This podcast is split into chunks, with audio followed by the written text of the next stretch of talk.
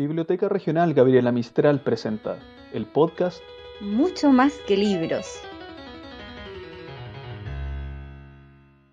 Sin pedirlo, somos parte de este largo hilo que nos ata a todos a la historia, como pequeñas hebras que se enredan en esta enorme red que representa la realidad.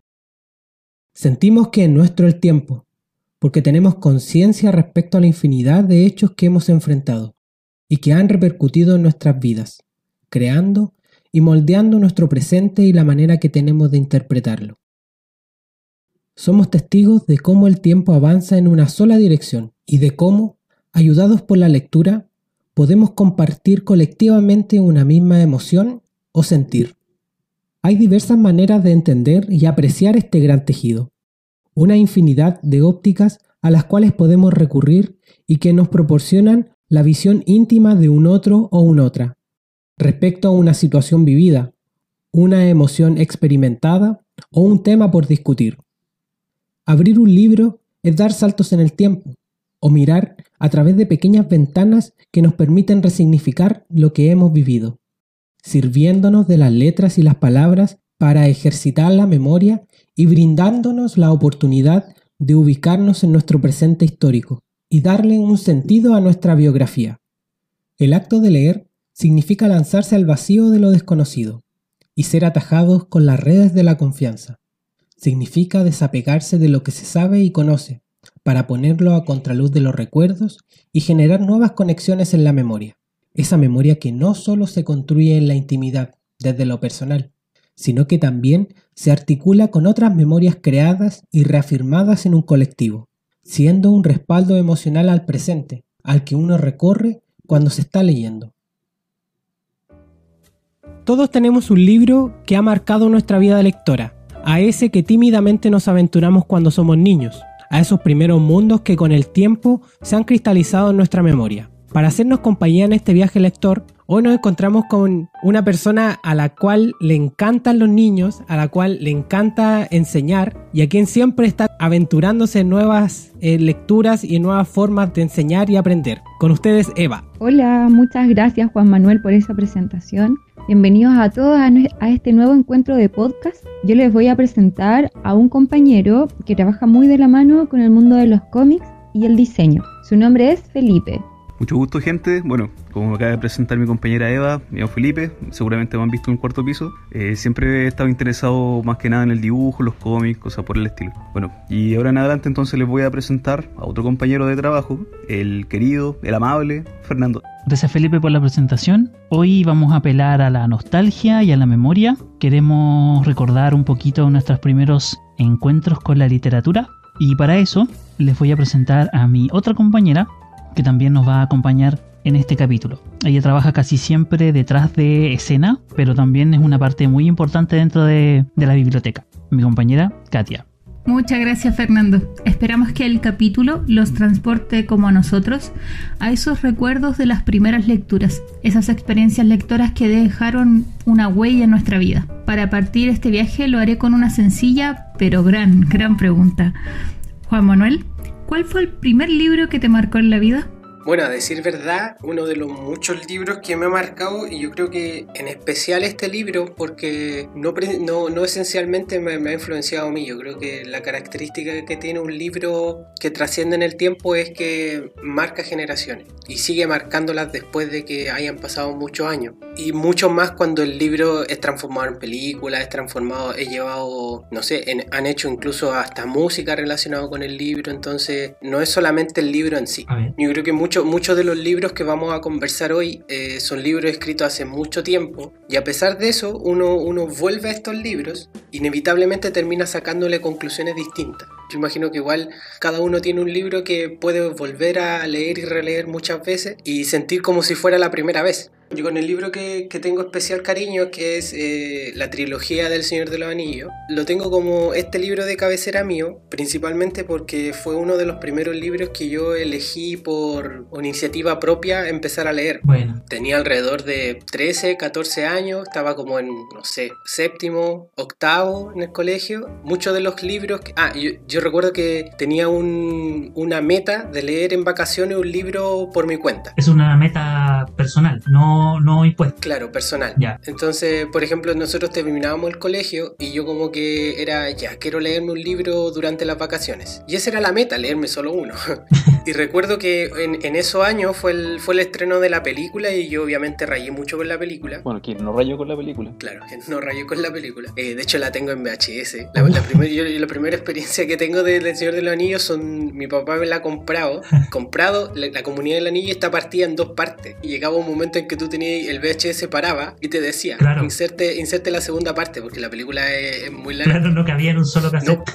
Dime por favor que lo intentaste ver como el profesor Ross. Siempre, siempre, pero no se podía. Entonces recuerdo ese año que mi mamá me, me regaló el libro, El Retorno del Rey, la tercera parte. Porque yo había leído, pero me había costado mucho leer la comunidad. Las dos torres también me lo conseguí. Eh, mi amigo se demoró un montón en prestármelo primero. Y así como que yo le cateteaba, oye Víctor, ya, pues préstame el libro, préstame el libro.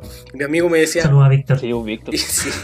Y mi amigo me decía, "Oh, no, si lo tiene una amiga, siempre me chamullaba el tipo, así siempre se pegaba un truco y era como que ya, préstame el libro, préstame el libro. Normalmente al revés, cuando te piden el libro uno tiende a chamullar. Claro, muy, fue muy extraño eso. Yo le decía, oye, ¿y ¿tu amiga terminó el libro? Me decía, no, avanza súper poco. Y yo estaba ya, pucha, préstame el libro. Y eso fue con, la, con las dos torres. Entonces mi mamá para, para esa Navidad tuvimos por todo Santiago buscando la, el retorno del rey para cambiarlo. De hecho, como que yo empecé a leer el, el libro recién como en enero, a mediados de enero. Bien postergado el regalo.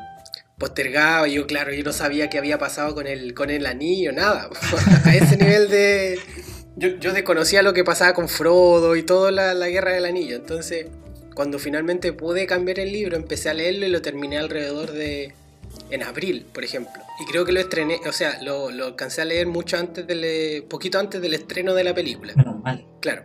Pero sí tengo ese recuerdo marcado de haberlo empezado. tengo muchos recuerdos bonitos de, haberme, por ejemplo, sentado en un parrón a leer el libro muy temprano en la mañana y, tener los, los personajes súper marcados. Y cuando llegué después al colegio, eh, obviamente el profesor de lenguaje pregunta qué, qué, qué- qué habíamos hecho durante eh, las vacaciones, si habíamos leído. Yo fui el único del curso que levanté la mano y dije, no, yo me leí el, o sea, estoy leyendo El Señor de los Anillos. Y como que todos me quedaron mirando así como que, ¿te Oh, leíste un libro por tu cuenta? Y eso fue la pregunta, así como, leíste por tu cuenta, así ni siquiera así como... ¿Un gusto propio en tus vacaciones? Así como, ¿por qué? y posterior a eso, su composición. Su composición de qué hizo en el verano. Y yo creo que ese libro fue el libro que hizo, que ha hecho bisagra en mí. Eh, sin ir más lejos, la trilogía la he vuelto a leer dos veces más. Pero sí a partir de, de ese año, creo que ya octavo, primero medio, que ya empecé a decidir a, a- a leer los libros por mi cuenta. Y era muy extraño porque yo con los libros del colegio los leía también a la fecha y todo, pero me iba súper mal en las pruebas. me pasaba lo mismo. Porque no le encontraba sentido a lo que me preguntaban. De repente eran como cosas muy... Pero esto yo lo pasé así como de largo. ¿Por qué se quedan detenidos en esto? Claro, de repente es como muy de memoria. Claro, solamente intentan ver tu memoria del libro. Onda. ¿Qué le dijo tal personaje a tal personaje Claro. en esta situación? Bueno, tampoco era, era tanto más desarrollado la comprensión lectora que, que podía tener, pero claro, yo era de los que me quedaba en otros lugares del libro que, que me encantaba comentar y por lo general la- la- la- los comentarios del libro no llegaban hasta ahí. Entonces, claro, la estructura del colegio como que te limitaba y te coartaba de ir entrando al libro y seguir eh, haciéndole otra lectura. Por eso que los niños tienden a tener cier- cierto rechazo a leer libros. Por el hecho que lo obligan Sí. y después las pruebas les preguntan puras cuestiones que no les interesa. O sea, ni, ni siquiera te dejan interiorizarte lo que significó el libro para No, ti. ni siquiera una pregunta abierta que te diga ya su opinión, no- su opinión del libro, nada. Sí, solo, solo era una comprensión muy, muy fome, de hecho, fome, fome del libro. Claro, de hecho, no sé, a veces en las películas se ve que a los niños le piden un, Un ensayo. claro, un ensayo sobre el Mm, libro. El ensayo es más personal. Y es mucho más interesante que contestar preguntas de opción Claro. múltiple sobre el libro. A mí me pasó lo mismo que el Juan. O sea, como que el quiebre de la lectura obligatoria lo tuve como a los 12. Lo, lo recuerdo porque yo a esa edad leía como los libros que están en la casa y eran. Había de Isabel Allende, Gabriel García Marca, a mi mamá le gusta como ese realismo mágico. Entonces, eso empecé a tomar como por cuenta propia. Y recuerdo que en séptimo tuve una profe que era muy bacán, Y yo me rehusé a leer un libro obligatorio que estaba dando, porque encontraba que era muy fome. Era como muy infantil, ni me acuerdo qué libro era, pero yo lo encontraba como muy infantil para mí, para lo que yo estaba leyendo. Entonces voy y le digo a la profe como que le enfrento, le digo, ¿sabe qué? No, no quiero leer ese libro. No quiere leer su libro. Ya estoy cansada de leer los libros obligatorios y no quiero leer ese. Y me dice, ya, pero tú estás leyendo algo por tu cuenta. Y yo, sí, ¿qué estáis leyendo? Y justo estaba leyendo La Casa de los Espíritus, Ya. que igual es un libro grande. po. Es largo. Sí, pues largo. po. La- Muy largo. Y yo estaba leyendo eso y me dice, ya, hágame un informe sobre el libro. Y ahí me arrepentí rotundamente, pero ya estaba demasiado tarde. demasiado tarde y me hizo un informe en vez de la prueba. Pero yo, sabéis que al principio estaba así como, no, ¿por qué hice esto? Y presenté el medio informe, no sé, pues para la edad que tenía yo lo encontraba grande. Y como con detalles, el perfil de los personajes y un montón de otras cosas. Y estaba tan fascinada y la profe después me hizo lo mismo con otro libro. Elegí uno más chiquitito así después. Pero Menos mal. pero fue tan entrete la, la sensación de que te escucharan que traté de hacer lo mismo al año siguiente. Me habían cambiado la profe, no resultó. Al año subsiguiente tampoco y ahí quedé con el trauma. Claro. Claro. Empecé a leer por mi cuenta, pero fue ese el quiebre, como a los 12, cuando me dijeron así como sí, tú puedes leer lo que a ti te guste, ya, me lancé y los libros del colegio ya no los leía, no los terminaba. Recuerdo uno que no leí para nada, que fue El Caballero de la Armadura Oxidada, creo que se llama. Sí. ¿Sí? Ah, Robert Sí, me lo hicieron leer en octavo y después como en primero medio y después lo querían volver a leer como en segundo, tercero medio. Les juro que jamás, Ay, ¿por qué? jamás pasé, o Oye, sea, pero... como de la primera parte, que eran, no sé, pues el libro es muy cortito, tiene Sí. como 100 páginas. Sí, sí. es. Sí, sí, no es muy Yo largo. no pasé de la página 20, jamás. No, el libro se siente súper largo cuando Sí, en realidad no verdad. gusta personalmente. Es que a mí eso tampoco es. me gustó el caballero de la, de armadura oxidada. Pero ojo que eso igual es bien, como dice Felipe, es bien personal porque yo conozco gente que Lo ama. Él lo ama. Sí, y es su libro de cabecera hasta el día de hoy siendo un adulto. Claro, sí, de hecho me acuerdo de la biblioteca varios Sí. adultos buscaban ese libro. Exacto. Tiene la lógica de, de las muchas lecturas que pueden haber de un mismo libro. O sea, si Katia no pudo pasar de la página 20 y hay personas que lo leen una y otra vez y le siguen sacando enseñanza, es porque hay muchos lectores para un mismo texto y todas las lecturas van a Exacto. sacar distintas conclusiones. Sí, pues, no, obviamente, pues si al final los libros que a uno no le gustan, no es que sean malos necesariamente, sino que en lo personal no, no te entra nomás, pues yo no, no puedo ni siquiera decir si el libro es bueno o malo porque ni siquiera lo terminé, nunca. Dos o tres veces que trataron de hacérmelo leer, en mi percepción, yo sentía que me estaba tratando como tonta el libro, como que me explicaba mucho las cosas, que era muy simple, entonces, no sé, pues cuando me lo hicieron, le- me lo trataron de hacer leer la tercera vez, yo estaba leyendo mi libro favorito que es Crimen y Castigo de Dostoyevsky, y entenderán que la diferencia es tremenda. Alta diferencia. Sí, pues es un librazo ese. Sí, pues ese, ese lo he releído unas cinco veces en la vida, en distintas épocas de mi vida y siempre una lectura distinta. Crimen y Castigo Podríamos decir que sí o sí es tu es mi libro, libro favorito. favorito de, de cabecera, lejos, lejos, lejos, lejos. ¿Podría adentrarte un poco en la historia de, de Raskolnikov? Crimen y Castigo es un libro que trata de un personaje que es universitario, pobre, de recursos muy limitados. Es más un juego psicológico. Él se plantea asesinar a alguien. No voy a entrar como más en spoilers, pero se plantea asesinar a alguien. No El libro avanza como en vida, muerte, resurrección. Ese es como el giro psicológico del libro de principio a fin. Y te va cuestionando porque tú de repente, claro, le encontré toda la razón. Esa señora debía morir, ¿cachai? Debe morir. Voy empatizando con el personaje porque, bueno, yo lo leí en la adolescencia. Eh, ¿Qué época mejor para leer un libro donde te hacen cuestionarte todo? Claro. No sé, pues yo recuerdo que, que lo leía caminando y me quedaba quieta leyendo el libro como en una esquina. Y alguien me preguntaba, ¿está bien? Y yo así como, sí, estoy leyendo. Déjeme. me pasé en la micro por estar leyendo ese libro. Llegué a comunas que yo era de Santiago, llegué a comunas donde no, no sabía cómo devolverme. Tuve toda una experiencia con el libro la primera vez que lo leí, porque aparte era largo. Y cuando lo terminé quedé con esa sensación de Rodia es mi ídolo. Hace cosas buenas, hace cosas malas, es un personaje muy humano. Pero el rollo psicológico del libro me, me dejó rayando. Tanto que después lo volví a leer como a los 20, después lo tomé como a los 20 y tanto. En la universidad también hice un trabajo con el libro. Aproveché cada instancia para releerlo. Qué buena. Sí, Para sacarlo. totalmente. Buena. Ya, mira, siguiendo con el tema de los libros que te marcan mucho en la adolescencia, a mí un libro que me marcó muchísimo, de hecho me dejó rayando la papa en mi adolescencia, fue El Lobo Estepario de Hermann Hesse. Sí. Bueno, supongo que así se dice el apellido.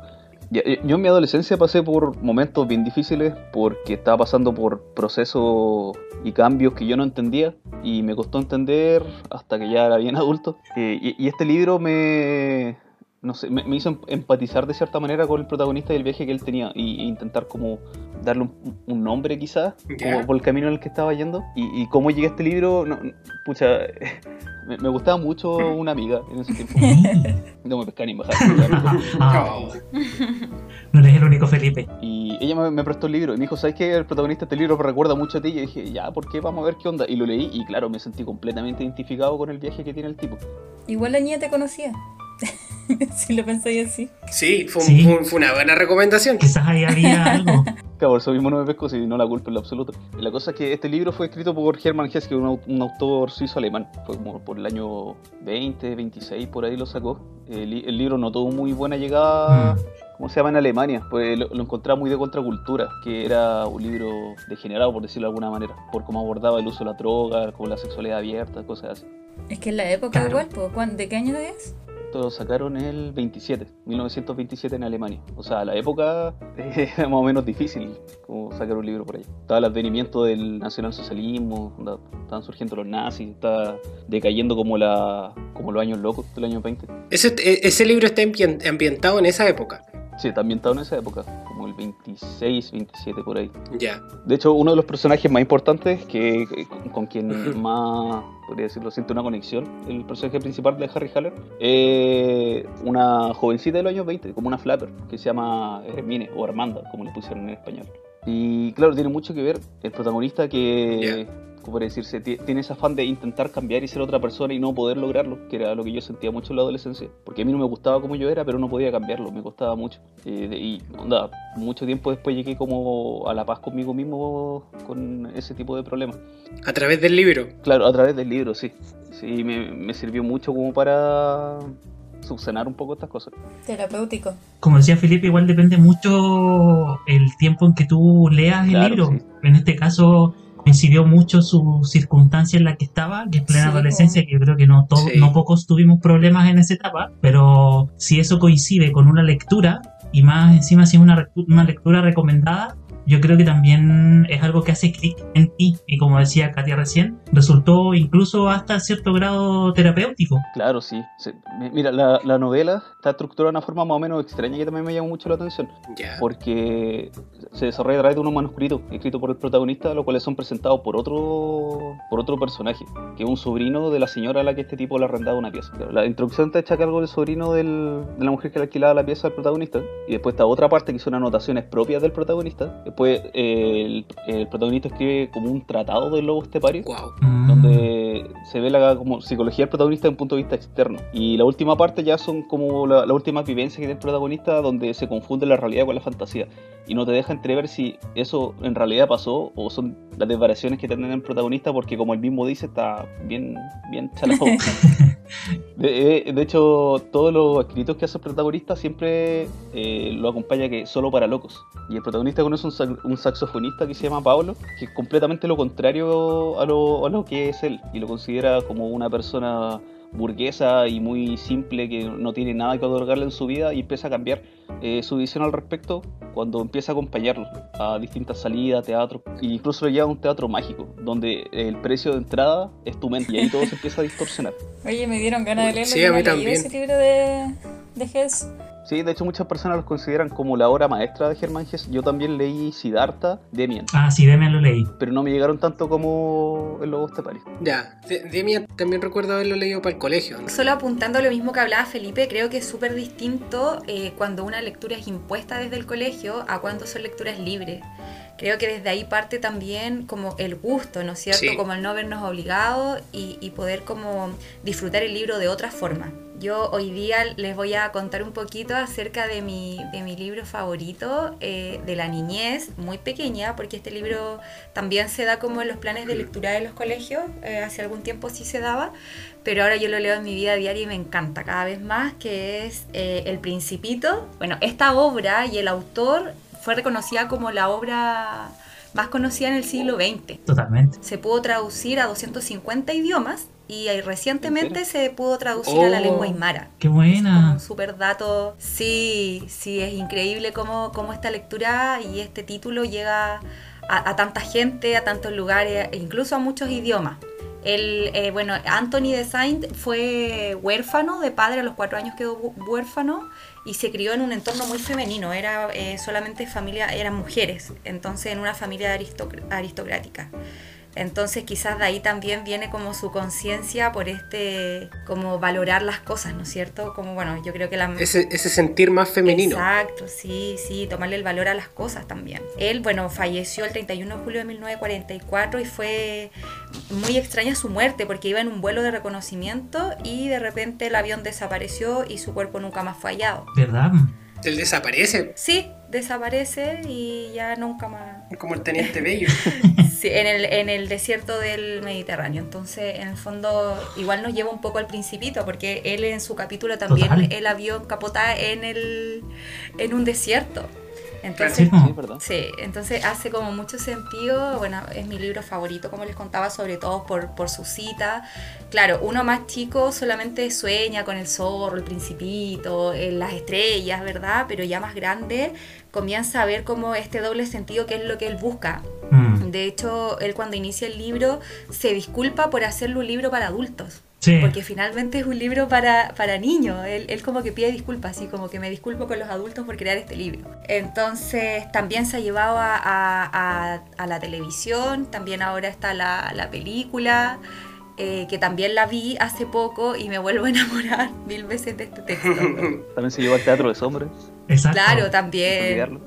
Ese libro ha salido en ediciones hermosísimas. Ilustrado. eh, Sí. Sí, es bello. Sí, que tiene unas ediciones que de verdad que te maravillan y son, son de colección. Y como decía tú, Eva, no sé, me, me causó curiosidad eso de que el autor se disculpara porque yo mayormente Sí. conozco que este libro es el favorito en adultos, más que en niños. Sí. Exacto, Sí. exacto. Claro, y por lo mismo yo creo que él hace la- las disculpas. Es que yo creo que cuando uno es chico no lo entiende de la misma forma. Es un libro lindo, es un libro que lleva a, a la magia, al sueño, ¿no es cierto? Tiene mucha fantasía. Claro, pero de grande este libro toma otro sentido eh, y es muy bonito. Entonces, finalmente eso es lo que a mí hace que este libro sea mi favorito. Y ya lo leí yo, yo creo que por lo menos cuatro veces. Y me sigue gustando. Y a la semana pasada vi la película antes de poder juntarnos para este podcast y pensar en mi libro favorito. Me vi la película para volver a reforzar todo aún más. Y también me gusta mucho cómo, cómo el autor eh, en cada personaje va dejando una enseñanza, ¿no es cierto? Sí. Por ejemplo, eh, cuando hace el cordero y dibuja la caja, el elefante, como que no lo dejaron ser, eh, él quería dibujar cuando era pequeño, después por, por la como por lo que le pedían los adultos, él tuvo que cambiar como lo que quería hacer de chico. Y como en cada personaje él va dejando eh, una enseñanza. Eso a mí me gusta mucho de, de este libro Claro. Sí. también. Es que es un libro infantil, pero al fin y al cabo Sí. el mensaje es para el adulto y yo creo que iría un poquito más allá, es para el Sí. niño que vive en cada uno de los adultos que lo lee. decir lo mismo. Exacto. El libro es súper universal. De hecho, yo no conozco a nadie que no le guste el Principito. Es verdad, o sea, yo creo que la, quien lo ha leído más veces es, es curioso darse cuenta de cómo la- las lecturas que puedo haber saca- haberle sacado durante tanto tiempo. Sí, Siento que cuando uno es más chico, la lectura es mucho más. tiene otra lógica. Entonces, cuando a ti te nombran que, que el principito se pone a hablar con un zorro, el niño piensa realmente que está hablando con un zorro. Sí. claro. Pero nosotros en este caso podemos interpretar o reinterpretar que el zorro representa algo, que el otro conflicto. Entonces, como que esa, ese es el juego de. y en la riqueza del libro que, podéis, que, que uno puede sacarle tantas conclusiones después de haberlo Sí. leído tantas veces. Exacto. Oye, de hecho ahora les quiero regalar como una parte del texto eh, para que nos lleve también a Ah, los auditores, ¿no es cierto?, a reflexionar un poco. Así que les voy a regalar esta estrofa que dice, lo esencial es invisible a los ojos. El verdadero valor de las cosas se escapa de los ojos, pero no del corazón. No siempre lo importante es evidente. Así que ahí le dejo esa cita para que todos puedan reflexionar y para quienes también quieran hacer lectura de este libro Ay, maravilloso. Bueno, el- siguiendo con lo que estábamos conversando y haciendo memoria también, que es de lo que se trata el, el capítulo, tengo dos lecturas que marcaron mi gusto por los libros y después seguir avanzando en, en, la lectura misma. El primer libro, como decía Juan Manuel, que leí por gusto, que nació de mutuo propio, fue Papelucho. Ah, que hasta el día de hoy yo me sigo acordando incluso de frases de algunos de los libros de, de Papelucho. Y que me sorprende que, bueno, estando en la biblioteca, los niños todavía les, también les gusta. Incluso Papelucho tiene un, un lenguaje ya de por sí muy especial, pero también tiene muchos términos que son muy antiguos, pero a los niños igual le, le, causa, le genera mucha gracia. Entonces, cada vez que yo me tocó estar en el segundo piso, que es donde está la colección de, de papelucho, se me escapaba igual una sonrisa cuando yo veía que los niños sacaban el, el libro. Sí, El primero que yo leí, que en realidad fue un regalo, fue mi hermana G, Ah, mi hermana G por papelucho. se llama. Ustedes saben que los libros de papelucho son sus diarios, son sus diarios de vida. Sí. Entonces yo me sentí súper identificado cuando lo leí porque yo tengo una hermana, tengo una hermana chica. Entonces yo me vi súper reflejado en la historia, en la historia de. E- Eras papelucho. Yo era papelucho en ese momento. Hemos cambiado, hemos tenido diferentes realidades, pero yo era papelucho en ese momento porque, como les digo, él tenía a su hermana, que en ciertas partes de la historia él estaba como a cargo de ella, tenía que estar pendiente. Entonces, muchas partes del libro me hacían clic con mi vida. Entonces, como les digo, Papelucho fue mi primera lectura de infancia y fue la que me marcó después para seguir con este gusto por la lectura. Como ustedes saben, Papelucho está escrito entre la década de los 70, principios de los 80 por, por Marcela Paz. Por eso les decía yo que de repente tiene como unos términos y donde se desarrollan las historias un Chile súper distinto. Sí. Tiene, tiene otra... Las problemáticas también son distintas. Exacto, exacto. ¿No lo has vuelto a leer ahora adulto? Ahora que, como decía Eva recién, cuando surgió este tema para, para este capítulo, me puse a leer, no de todos los libros, pero sí algunos pasajes. Y sí, pues yo me acuerdo haber estado sentado en mi casa con un vasito de leche, ¡Qué tierno! Yo- sentado en un rincón. Sí, Sí. soy un amor. no, pero eh, sí, me acuerdo haber estado sentado tomando once y leyendo papelucho. Me hace acordar también una época bien bonita que es la infancia, que yo creo que es la época más feliz que uno tiene, al menos Sí, recuerdo, sí. donde tiene más, más imágenes bonitas para recordar. Yo me acuerdo que lo único que me chocó un poco de haber leído Papelucho fue el hecho de que la plata era en escudo y centavo. Y yo quedé súper metido porque yo no tenía Sí. idea que existían los escudos y los centavos. Y como, Claro, es que eso, eso decía yo, porque eso es lo que de repente si lo tratas de leer, un, un niño ahora lo trata de leer. No Yo entiende. no he visto las ediciones más nuevas, en verdad, pero no sé si es que haya... Ah, por ahí pueden estar editadas. Claro, Ojalá que no, porque fuera de esas como ciertas referencias bien antiguas, Papelucho igual es más o menos atemporal, por Sí. lo menos la vivencia del niño. Es que como desde decía recién, como son diarios de un niño, sigue siendo temporal porque es la vista, es la, es la visión que tiene un niño de la vida adulta. Más encima Papelucho, voy a spoilear algún uno de los libros, pero Papelucho terminan descubriendo que es léxico. Por eso que tenía estos términos tan raros. Claro, hablaba tan raro. Claro, y tenía estos sinónimos tan raros que sacaba de repente. Me sorprende igual que de repente algunos niños se entretienen mucho con Papelucho, siendo que de repente el lenguaje no es el mismo que estamos manejando ahora. Yo recuerdo de Papelucho solo como primer libro de Papelucho leído en la historia de mi vida y fue que se había comido el postre antes del almuerzo. Sí. Parte como la, la queja diciendo que no le habían dado postre, que no me dieron postre, no sé qué, y ¿cachai? Y después dice así como es que me lo comí primero. Y yo, oye, qué Barça. Yo tengo un, un término bien especial con Papelucho que es inocencia seria. Estos problemas de niño que son muy serios, pero al fin y al cabo son muy simples de solucionar. Pero en ese momento es muy intenso el problema, siendo que es un problema de niño, pero en ese momento le da tantas vueltas al problema que termina siendo una cuestión muy grande. Claro. Yo tengo el recuerdo del papelucho de la hermana G. Tengo un recuerdo muy marcado como el Feña, que es mi mamá estar leyéndomelo. Ah, qué bonito. Y nos intercalábamos, me refiero, y yo me cansaba y no era tanto de leer en voz alta, me daba vergüenza, entonces me traspapelaba. Yo creo que hasta ahora también me traspapelero cuando, cuando leo en voz alta, pero recuerdo que mi, mi mamá me pasaba el libro, estábamos los dos acostados en, en mi cama, y era como que me pasaba el libro, ya, avanza tú, y yo como que con todo esfuerzo del mundo leía solo un párrafo o un par de párrafos, y yo me cansaba, le decía, a mamá no puedo seguir, y ella como que leía ya un par de páginas después me lo volvía a pasar. Estuvimos leyendo el libro así como pimponeado. Y tengo una imagen del libro que es cuando la hermana G empieza a lavar los platos con una manguera. Y riega con la ¿Verdad? manguera los platos. Sí, sí. Pero un bonito ejercicio ese, que ojalá la gente lo haga. Lavar los platos con una manguera. Eh, Claro. Bien rápido. ¿Ahorré mucho tiempo? No, me refiero al ejercicio de leer en una parte Claro. uno, la otra parte el otro y así ir compartiendo la lectura. De una manera muy desequilibrada, Claro. pero, pero igual. Lectura compartida. Sí. Claro, totalmente. Sí. Y el, el otro libro que uf, se transformó en algo que marcó mi, mi adolescencia fue Tinta Roja. Subí un poquito el nivel, el listón del- de la lectura. Y fue un libro que me lo prestó un amigo. Él, yo creo que es más apasionado que yo por la lectura. Y yo lo veía que estaba demasiado entusiasmado con este libro. Enganchado. Claro, muy enganchado. Y, y- y me lo prestó. Y claro, pero el, el libro está escrito de una manera que es casi como ir leyendo una secuencia cinematográfica. Es, Sí, es una crónica. es una crónica muy bien contada. ¿De qué autor es? Esto es de, de Alberto Fuguet. A verdad. De Alberto Fuguet, el libro es del año 96. Bueno, para citar un poquito al, al autor, ustedes saben que es escritor, es cineasta, es peri- bueno, es periodista. Sí. También ha participado de escritos de varios, de varios guiones de televisión y de, y de cine. Ha contado de manera bien entretenida. Yo, yo encuentro un libro súper rápido y mezclaba muchas cosas que en la adolescencia a ti te atraen mucho, como esta crónica roja, de un periodismo un poco amarillista. Tiene mucho humor negro, que también ma- marcó mi sentido Sí. del humor hasta el día de hoy. El libro trata de un estudiante de periodismo que está haciendo la práctica. Exacto. En la práctica le toca hacer la, la crónica roja en. La crónica roja, exacto. Pero de las últimas noticias, una cuestión así que Claro, es un diario como muy a mal traer.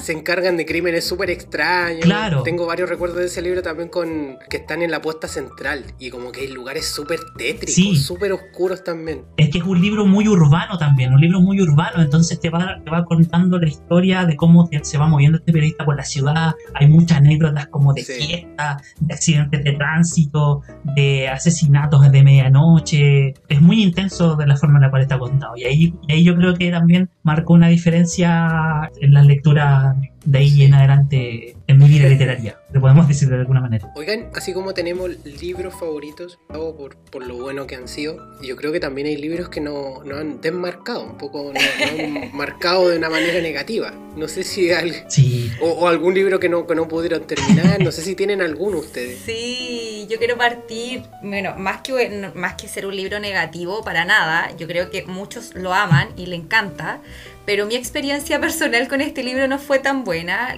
Recuerdo haberlo leído eh, como un plan de lectura. Eh, fue 20.000 leguas de viaje submarino de Julio Verne, que es súper conocido y que a muchos le encanta, pero la verdad es que yo tuve un tema, me costó un montón, lloraba, lloraba para leerlo. fue traumático. Te juro, fue un trauma para mí porque mi mamá me decía, ya tienes que leer, eh, viene la prueba del libro. Entonces decía, ya mamá, pero ¿cuántas páginas? Y mi mamá casi obligándome, ya, Eva, hoy día cinco páginas, sí o sí, cinco. Y al otro día cinco más y para mí era un suplicio, te juro, nunca fue tan difícil. Uy, como con la comida. Y no es un libro tan corto tampoco. Sí, yo me acuerdo que cuando chico, si te encontré con un libro con muchas letras, como que lo abrí y te mareáis al tiro. Ni siquiera leí, veis como una, veis como una masa de letras como... ah, Exacto. Yo creo que eso era lo que hacía que no me gustara el libro. La complejidad de cómo es escrito, en qué se va basando en el fondo, porque igual para un niño pequeño no era una Mm. historia tan entretenida. Yo creo que ese libro lo leí como en séptimo, sexto básico, y la verdad es que para mí era un tema. Era como, Claro. no, otra vez hay que leer este libro. No tenía dibujitos. Y eran muchas Claro. letras, eso es lo otro que es súper tedioso, porque es largo y era pura escritura, po.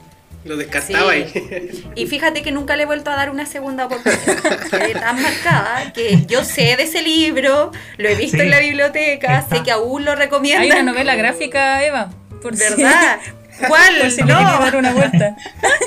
¿Cuál? ¿Cuál es? Hay novela Sí. gráfica de, de 20, o sea, de, de ese mismo libro, y ¿Ya? libros de Julio Verne, están en la biblioteca, pero ahí Claro. a- algún día cuando podamos, quizás podáis Nos superar ese trauma.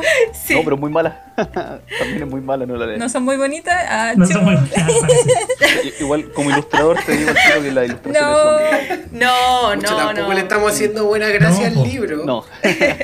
No, no, no recomiendo esa adaptación. es que al final hay libros Sí, que uno tiene claro. que, que asumir que no te van a gustar nunca, que si te dejaron marcado a mí como es el Caballero de la Armadura Oxidada, que de verdad que, que aunque me obliguen, de hecho en las pruebas yo creo que me fue súper, me saqué como un 6, 7, una cuestión así. Seis, siete. Porque no, porque no había más. Porque no había más escala. Es que yo- sí, po, es que yo igual sabía chamullar y mi Ah, gracia era eh, sentar a distintos compañeros a que me contaran el libro. Claro, Ah, estrategia. Eso se llama estrategia. Los entrevistaba y, y antes de la prueba. Entonces Claro, me contaban y yo anotaba lo típico que te preguntaban los, personajes, el ambiente, el punto, de- como el clímax. El desenlace y después me iba súper bien en las pruebas, pues. Entonces, como yo no me obligaba a leer libros después de eso, ya no me obligaba a leer libros que no me gustaban. sí. Porque ya me, ya me aprendí el modo Claro. operandi. Bueno, yo nunca aprendí eso. Ese fue mi gran problema. Y yo por eso sufría, ¿cachai? Porque yo me lo tuve que leer sí o sí. Claro. Y mi mamá era súper estricta, po, como hija única. Entonces era como, no, usted se tiene que sacar buena nota, leer todos los libros. Y olvídate que me iban a sacar el resumen, porque eso era casi ilegal, ¿cachai? O sea, no, no cabía dentro de nuestro estudio.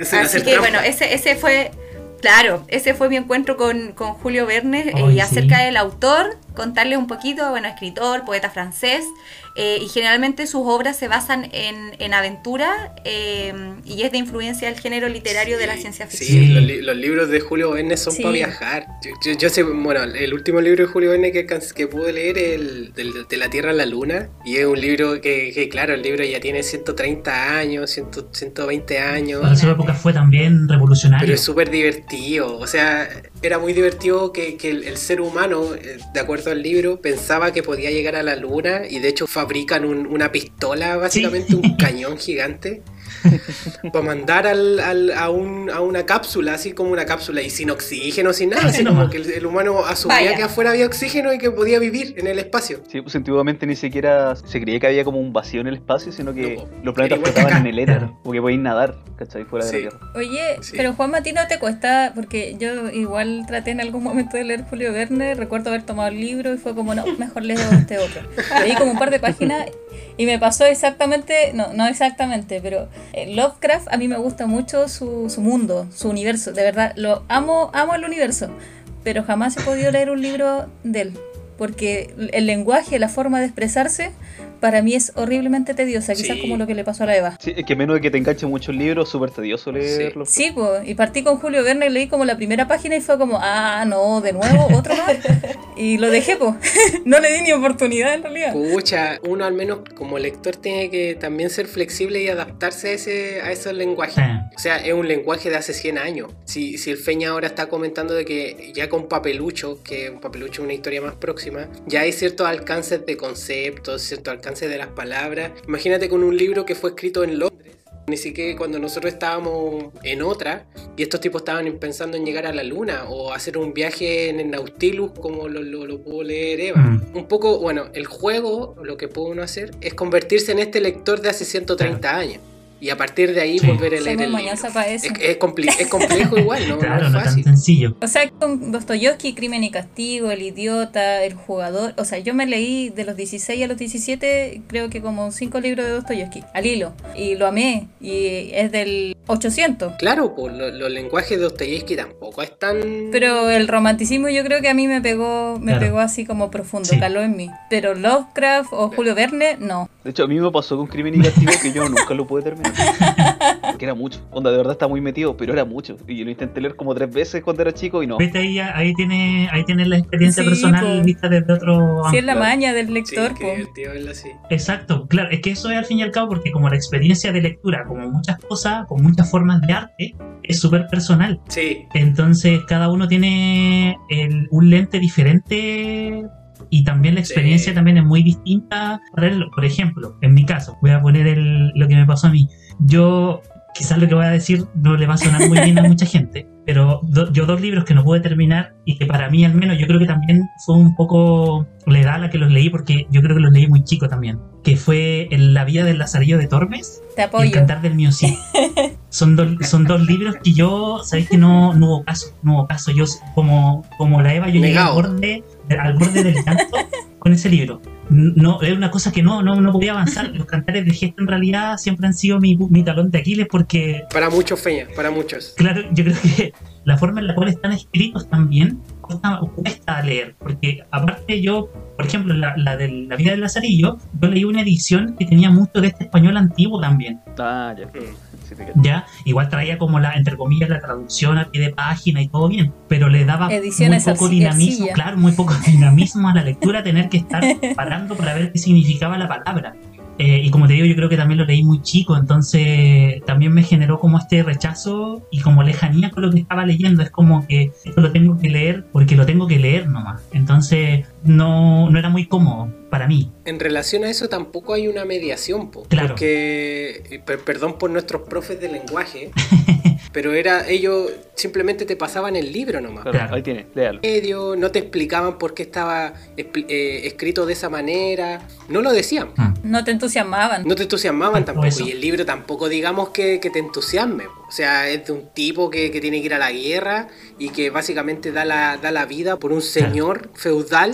tampoco es el que te llame mucho la atención. Y sumado a esto, no hay una mediación de por medio. Entonces tú no vas entendiendo qué, qué está pasando con la historia, no vas entendiendo qué onda las palabras que ocupan. No, es complejo al menos mediar esos libros. Sí, A mí lo que me pasó con Roldán, hay una cuestión de Roldán, que nosotros tuvimos que actuarlo. Pero la profe de lenguaje fue como que ya, actúa en este, porque ya creo que ninguno había leído el libro y fue la opción que ella sacó para poder que, que entendieran un poco. claro, Evaluar. para poder salvar. Claro, pues salvó. En un momento tuvimos que leer parte del libro, no el libro completo, y crear una escena. Y esa escena actuarla. Ya. Ah, a mí me hicieron eso con Abel Sánchez, lo recuerdo así. Abel También Sánchez. tuve que actuarlo. Sí, que recuerdo que, que yo tuve que hacer un personaje hombre.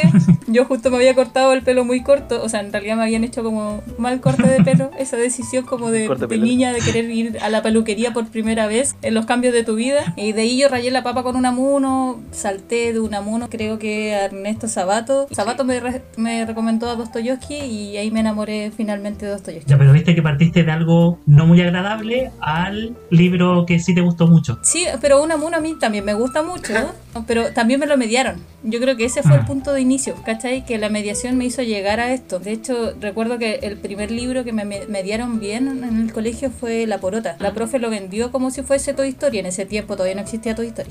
Claro. Pero me lo vendió como si fuese Toy Story y yo rayé la papa y lo leí y yo me sentía como la niña. Y era como, ¿por qué soy tan alta, maldición? Podría ser más chica y vivir esa historia. Y no era tan alta tampoco. po. Pero sí, lo que hace el profe importa, te impacta mucho a temprana edad. Mm. Y si te gusta o no la lectura, por rebeldía o por gusto. El liceo también tuvo una experiencia más o menos parecida. Una profe nos hizo leer La casa de Bernarda Alba. No sé si Mm. pasa a ustedes, pero a mí en lo personal, cuando leo una obra de teatro, no me dan ganas de seguir leyendo. Por la forma en la que está estructurado y por el hecho que una obra de teatro. Y Sí, es como, también, esto lo podríamos sí. ver. ¿Por qué, ¿Por qué lo estoy leyendo? A mí me encanta el teatro.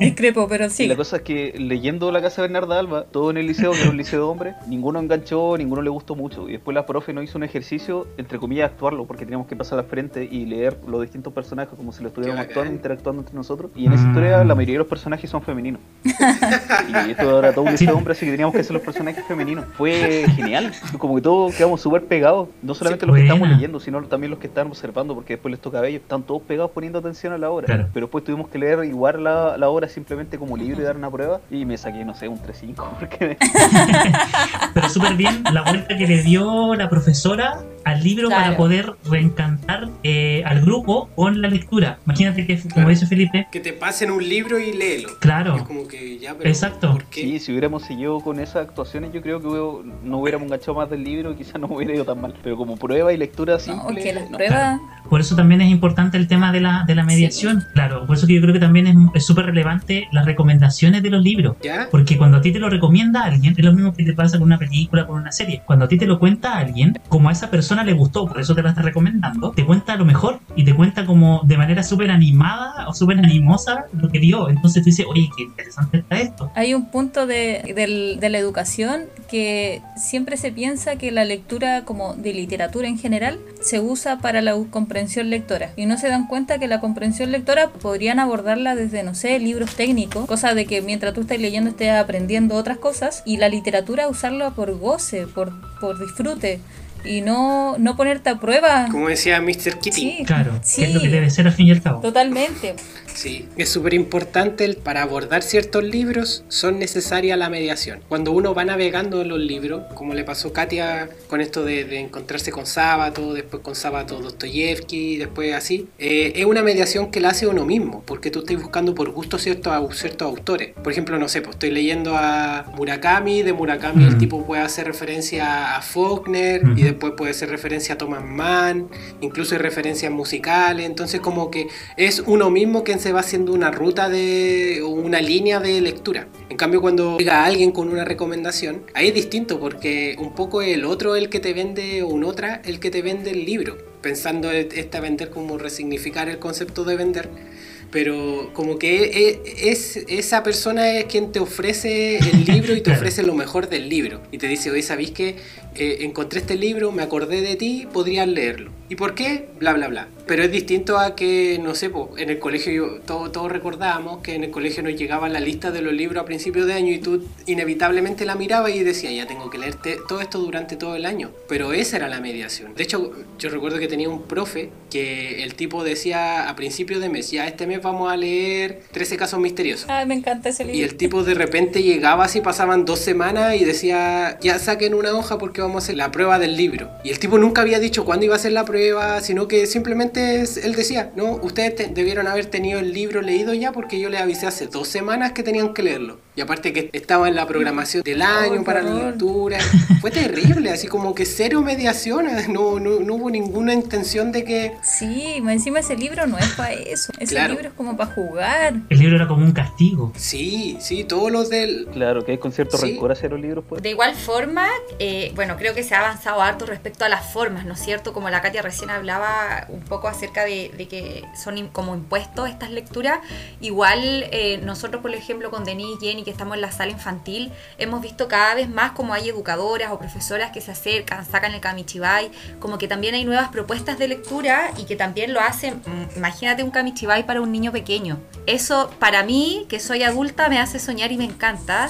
Entonces como que también hemos ido avanzando en las formas, como que la mediación ya no solamente parte por un libro largo, con mucha lectura, también he visto profesoras sacando eh, no sé, libros de autores eh, conocidos de literatura infantil, pero que antes no se veían. O sea, yo no creo haber visto antes una profesora llevando tantos libros para mm. sus niños y que de repente ni siquiera son impuestos, sino solamente por el placer de la lectura.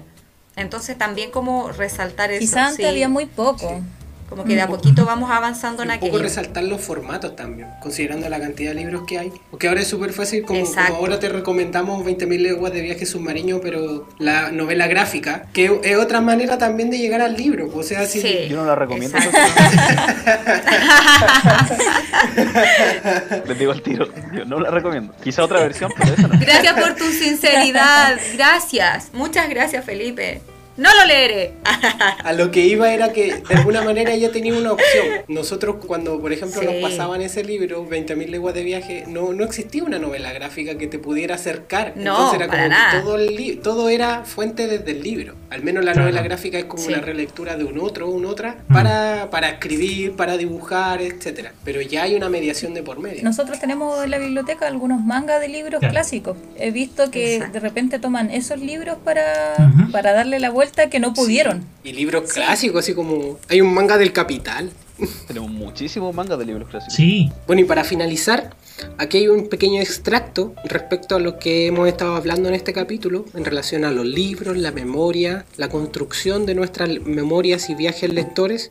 Y esta cita es del libro La verdad sobre el caso de Harry Kebert de Joel Dicker, que es un libro de misterio, un thriller. Y la cita dice así, un buen libro, Marcus, no se mide por sus últimas palabras, sino por el efecto colectivo de todas las palabras precedentes.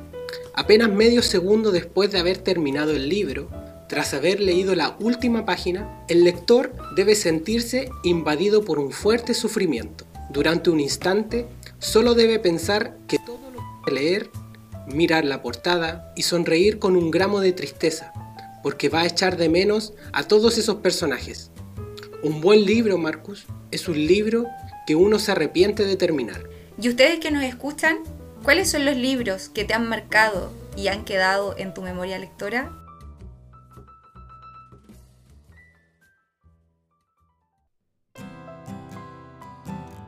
Maridaje. Dícese de la unión y armonía entre dos cosas entre sí. En este caso, un recuerdo para acompañar la lectura. ¿Te acuerdas de tu primer juguete? O de esa última vez que saliste a jugar? Bueno, el maridaje de hoy tiene mucha relación con este juego de la memoria que nosotros intentamos emular a lo largo de todo el capítulo. respecto a cuál era nuestra primera lectura, dónde, dónde generalmente nos sentábamos a leer, quién nos leía. Este maridaje también va en relación con, con pequeños objetos que podemos encontrar en nuestras casas, que nos puedan remitir también a otras lecturas. No sé si, si Eva te puede pasar algo con eso. Sí, Juan Manuel. Mira, respecto a lo que nos comentas, eh, yo tengo muy grabado desde mi infancia las lecturas acostadas. Eh, creo que actualmente se sigue haciendo, creo que también es un poco una como trayectoria o algo que uno ya incluyó como en su vida, sobre todo los papás, de hacer estas lecturas, ¿verdad? Cuando uno está acostado en la cama. Eh, a mí personalmente, mi mamá fue quien me leyó siempre. También tengo una tía profesora y desde ahí nace un poco como esto de leer de muy pequeña. Y como te digo, siempre acostada y, cuando iba a la casa de mi tía lo hacía en su damasco. ella tenía un árbol y justo ahí tenía una escalera, yo me subía entonces veía todos los techos de las otras casas. Arriba del árbol. Sí, tenía un árbol y al lado del árbol había una escalera que se apoyaba contra la pared. Entonces yo subía, me sentaba en la pared y ahí eran mis lecturas como a eso de los 10, 12 años y más pequeña siempre en la cama, acostada con mi mamá. Y, era un lugar especial de, la casa de tus tías. Sí, sí, es un lugar muy especial y, que trae, viene a la memoria, ¿verdad? Me lleva como a esa memoria emocional en donde se incluye la memoria afectiva, eh, donde vuelven los recuerdos a partir de las emociones, porque a mí eso me genera placer, me genera cariño, nostalgia, afecto. Entonces, claro, esos fueron mis lugares. Yo no sé cuáles son los tuyos, me, gusta igual eh, que me cuentes de dónde viene tu memoria, de dónde traes como esos recuerdos. Hay varios, hay varios lugares especiales. Sé, de, gente, por ejemplo, que leía en, en el antejardín de su casa, bajo un pino, normalmente bajo un árbol. Personas también, otras, que leían dentro de un auto, que les encantaba leer dentro de un auto, que eran sus lugares especiales. Exacto. Personalmente tengo ese recuerdo de haber estado leyendo bajo un parrón en, en, verano, que era ese lugar. Entonces uno inevitablemente vuelve a la memoria y vuelve a esos lugares. Y, se encariña, como que vuelve a hacer ese, esa, esa Eva de, niña, ese Juan Manuel también de niño. Y, por ejemplo, eh, ahora estoy mirando un pequeño juguete que yo he rescatado durante toda mi vida y también me revoca ese, a esa memoria, a, ese, a esa infancia. Entonces este maridaje también va relacionado con encontrar estos pequeños elementos que, puedan gatillar recuerdos, esas, esas pequeñas fotos que, que nos rememoran otros, otras épocas de nuestras vidas. Sí, mira, eso es como, habla un poco como de la memoria declarativa que tenemos los seres humanos que etiqueta como nuestros recuerdos de acuerdo a las emociones. Entonces ahí volvemos a lo que dices tú, como llevarnos hacia atrás, a lo que nos generó mucho afecto, volver al, Juan Manuel pequeño, a la Eva pequeña. Pero también eh, a mí, por ejemplo, me pasa que hoy en día, de adulta, mis lecturas ya no son en la cama. Es lo menos, mis lecturas actualmente son en, en el jardín, en el patio de mi casa, donde hay plantas, donde hay sol, porque creo que también cambian los gustos, ¿no es cierto? Quizás antes de más pequeño era el regaloneo y la mamá, y ahora que ya estamos en nuestros hogares, quizás más solo, con una pareja, algunos con hijos, buscamos ese espacio de escapar y de hacer lo propio. ¿Y cuál es tu lugar, Juan Manuel? Igual me gustaría saber actualmente dónde haces tus lecturas. No, a mí sentado al sol, aprovechando principalmente el sol. Sí, aprovechando el, aprovechando el sol porque nada, hay que. El sol es una muy linda fuente de energía, entonces hay que estar ahí 100% al sol con harto bloqueador y con agüita, pero al sol, siempre al sol. Eh, y llevarlos también, ¿no es cierto?, a, quienes nos están escuchando a, recordar, a volver atrás, a mirar eh, cómo eran sus lecturas de infancia. Y quizás hay algunos que no tuvieron esas lecturas de infancia, pero que están a tiempo para hacerlo con el sobrino, con los hijos, con, los hijos de sus amigos, porque partimos, partimos desde ahí, ¿no es cierto?, de, traer memorias emotivas y de tratar de ir mejorando estas lecturas para los futuros personas que vienen, ¿no es cierto? Claro. Y es súper importante ahora en, en, todo momento estar bien apegado con la emoción, estar siempre sabiendo o teniendo claro cuál, cuáles son. Entonces, ese es el maridaje de este capítulo y esperemos que les haya gustado. Como pudieron escuchar, en este capítulo hicimos un viaje por la memoria, nos aprovechamos un poquito del recuerdo y la nostalgia de cada uno.